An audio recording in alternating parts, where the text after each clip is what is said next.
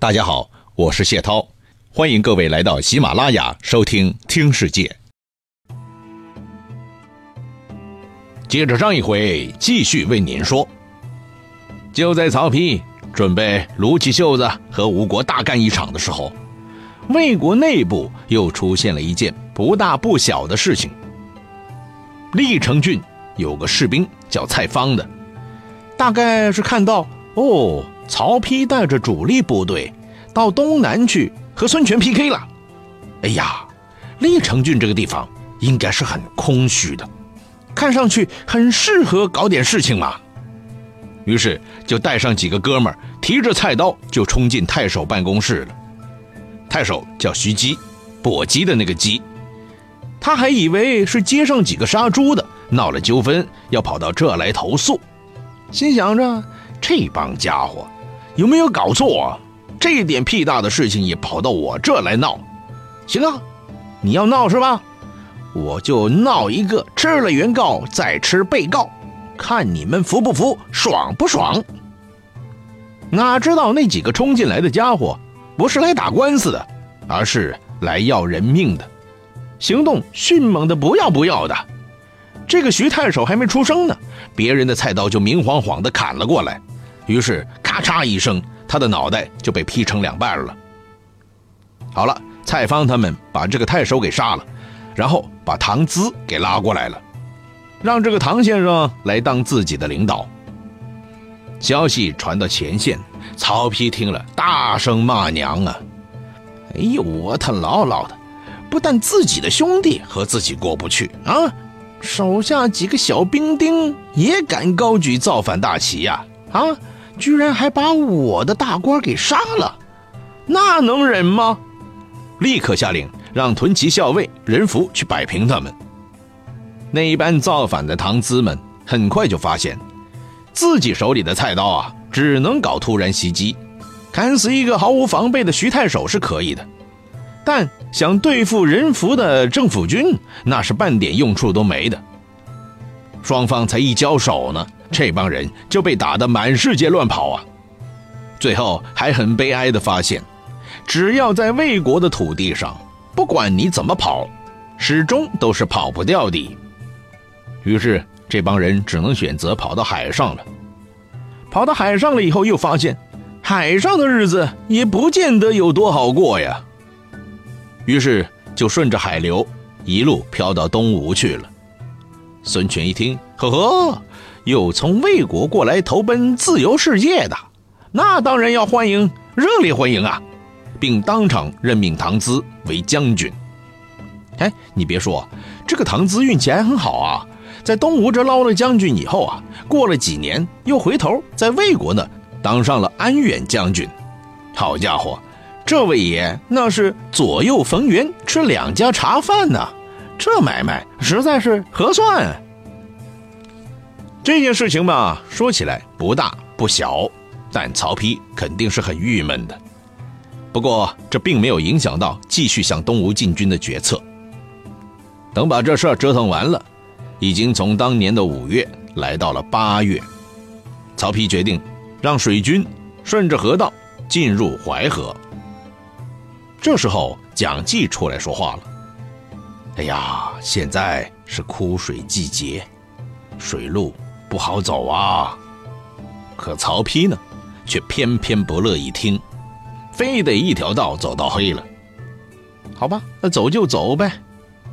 折腾到十月份，曹丕终于开到了广陵故城了。这哥们儿啊，觉得现在当一个军队领导人，其实真的很好玩，很威风凛凛的，带着部队出来，一路向前开，浩浩荡荡的，那是越看越壮观呢。这一回曹丕出征，前前后后走了大半年，在魏国南边的几条水域里拐来拐去，每天身边都是几万大军在云集，口号喊的天都要塌下来了，战争气氛那是营造的十分浓厚的。但是稍微清醒一点的人一看就知道了，其实啊，曹丕心里虚的要命，目前做的都是表面文章，而且。看上去这表面文章越做越爽了。到了后来，曹丕甚至决定在长江那里举行一次盛大的阅兵式。参加这一次盛大阅兵式的，合计有十万武装部队，一字在江里排开。据当时的目击者说，旌旗数百里呀，集中了十万人，在这种地方天天喊喊叫叫的，人家以为这一次这个作家皇帝曹丕肯定是要把东吴痛扁一顿的，毕竟这次活动前前后后搞了大半年了。现在又军容整肃的在这喊打喊杀的，这要不打起来，那实在是说不过去嘛。所以东吴人也在那里积极备战，天天拉响红色警报，时刻准备战斗。一开始很多人觉得，现在已经到冬天了，长江进入枯水季节了，这对魏国是有利的。其实这种看法是片面的。因为一到了冬天，长江边上是会结冰的。魏国的战船停在岸边，那是根本动弹不得啊。喏，比如曹丕举行了盛大的阅兵式以后，爽歪歪不到几分钟呢，就站在岸边，面对长江里冰水交融的波涛，用力长叹：“嗟乎！故天所以现南北也。”啥意思啊？就是说，这是老天爷一定要让我们划江而治啊！潜台词就是说，嘿，不是我没水平啊，是老天爷太不够意思了。老天爷现在脑子里装的是啥呀？完全都是什么分裂思想嘛！好了，曹丕找了这个天大的理由，终于可以下台阶，于是遂归，哎，就是回去了。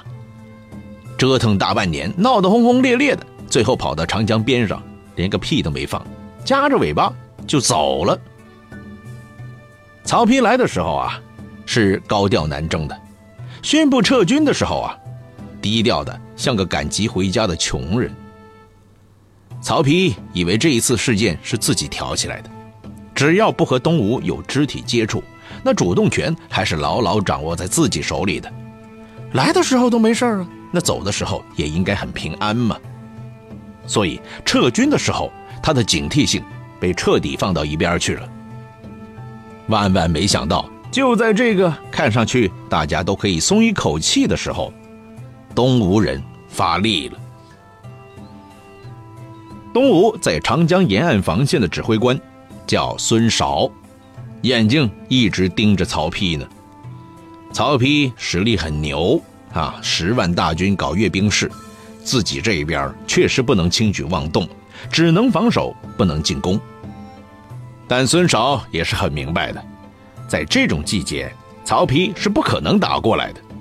既然不打过来，那么就有可能会在那玩累了，一累了就有可能打道回府。只要曹丕一抬腿，咱这边就会有机会。哎，真给他算中了。没几天，曹丕那边真的很郁闷的开始撤兵了。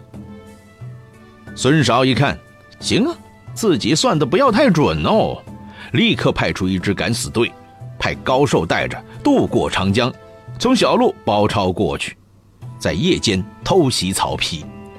你还别说，还挺给力，差一点就把曹丕给拿下了。这曹丕呀，吓得差点尿裤子呀。那几个敢死队员呢？虽然没有拿下曹丕的脑袋，但是却缴获了他的副车、羽盖等等皇帝的专用物品。这一下，曹丕的面子就丢大了。而且啊，撤退的时候啊，魏国开过来那几千艘战船，不都是被冻在江边，无法撤回吗？于是有人就说了：“哎呀，老大呀，你看看我们一走，东吴人就不乖。”要不这样吧，还是把部队留下来，临时改成生产建设兵团呢，一边保卫这些战船，一边种田种地，那多好啊！等来年开春了，说不定取胜的机会就有了。蒋济又出来说了，这个方案看上去好正确的，但其实是错误的。此地。东晋高邮湖，北临淮河，几面临水呀。到水涨的时候，东吴人就容易从水路过来骚扰我们，我们又怎么可能有精力开展生产建设啊？曹丕那边刚刚给孙韶狠狠地骚扰了一把，脑袋里出现过险情，所以对蒋济的话是非常相信的。上次没听啊，吃了个小亏，那这一次就得百分之一百接受了嘛。于是曹丕就把部队都带回去了。来到金湖的时候，水路走到头了，曹丕就把船只交给蒋济处理，自己直接回首都去了。当时这些船呢，前前后后相连几百里呀，都停在那儿，动也动不了。如果处理的不好，说不定东吴人一把火又烧过来了，那就是赤壁之战的翻版了。蒋济是很有办法的，他组织民工开挖五条水道，随后组织所有的船只集中在一起，提前筑好了坝，截住了湖水，然后把所有的船只都拖到水里去，再凿开水坝，这样枯水。就变成了油水，那船只自然可以进入淮河了。最后，魏国所有的船都得以安全返回了，没有被东吴人烧掉。曹丕这一次南征，调子喊得最高，部队人数也是最多的，但到最后，充其量只是在江边搞了个规模巨大的阅兵式，不但没有派出一兵一卒主动向敌人挑衅过一回。反而差一点被人偷袭，性命就丢在那儿了。这个形象工程付出的代价实在也太巨大了。一句话说了，成绩一点没有，脸面却丢个精光。当然也不能说是完全没收获，至少发现蒋济的话还是很能听一下的。这可是个大人才啊，在他身上自己是吃了两次教训了。回来以后，曹丕用力表彰了蒋济一把，说：“以后对付孙权的事啊，一定要和你好好探讨一下才行啊。”哎，这话看起来呢是很大度的，像是一个贤明的君主。但是对另外一个人，曹丕的态度就马虎的多喽。那个倒霉的家伙就是鲍勋。哎，之前老鲍不是也像蒋济一样吗？劝不要南征，不要去惹孙权。可是曹丕当时的态度是愤怒以极啊，当场咆哮着要把老鲍降职。哼，这还没算完呢。等这一回结束南征，非常丢脸的撤军来到陈留的时候，又碰上老鲍了。大家这才知道，老鲍现在的情形很严重了。可是很多人就想不通了。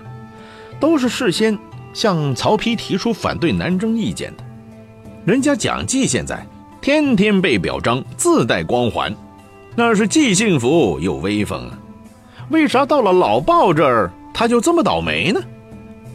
如果他的意见是错误的，你处分他一下也是说得过去的。可是事实证明，老鲍提出的意见没有一个标点符号是不正确的。哦，回头你还要搞他？这就有点不正常了嘛。问题是，大家仔细看看，曹丕现在的脑子似乎又很正常哦，一点没有发烧过的迹象哦。其实那句老话怎么说来着？“欲加之罪，何患无辞啊！”曹丕老早就想着要搞鲍勋了。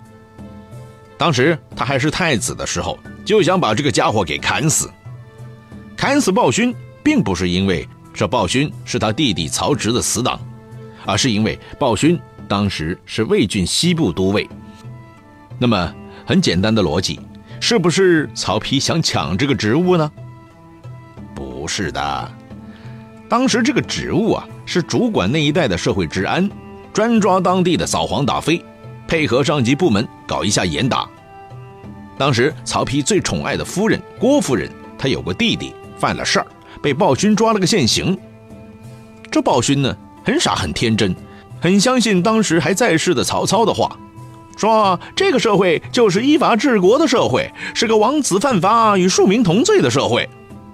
而那个小郭吧，犯事以后，也像所有的坑爹二代一样，打出了曹丕的牌，说：“我姐夫是曹丕，你能把我怎么样吧？”鲍勋却不买账，说：“姐夫归姐夫，你归你，老子抓的是犯了事儿的你，而不是你的姐夫。”后来，曹丕这个姐夫真的知道了，立马出面跑过去求鲍勋，说：“你就看在我的薄面上，放了小国一马吗？啊，这个社会是什么社会，你也是拎得清的吗？”可鲍勋却说了：“不行。”这个是什么社会？我是很清楚的。现在就是法治社会。曹丕一听，呆了。当时地球人都知道，他已经是下一代领导人，未来的最高领袖啊。按说，全国人民从今儿起就应该个个买自己账了，跟他在各方面保持高度一致啊。可偏偏就是这鲍勋，一点不把他放在眼里，一点都不给面子。更要命的是，那个小舅子一被治罪，那个漂亮的郭夫人就天天哭哭啼啼，泪流满面，说：“堂堂太子居然保不住自己的小舅子，以后当了皇帝还保什么大魏江山嘛？”把曹丕又往深层次里逼了一把。曹丕当时还在老爸的考核当中，虽是太子，手中有点特权，但是也得深藏不露。不能露痕迹嘛？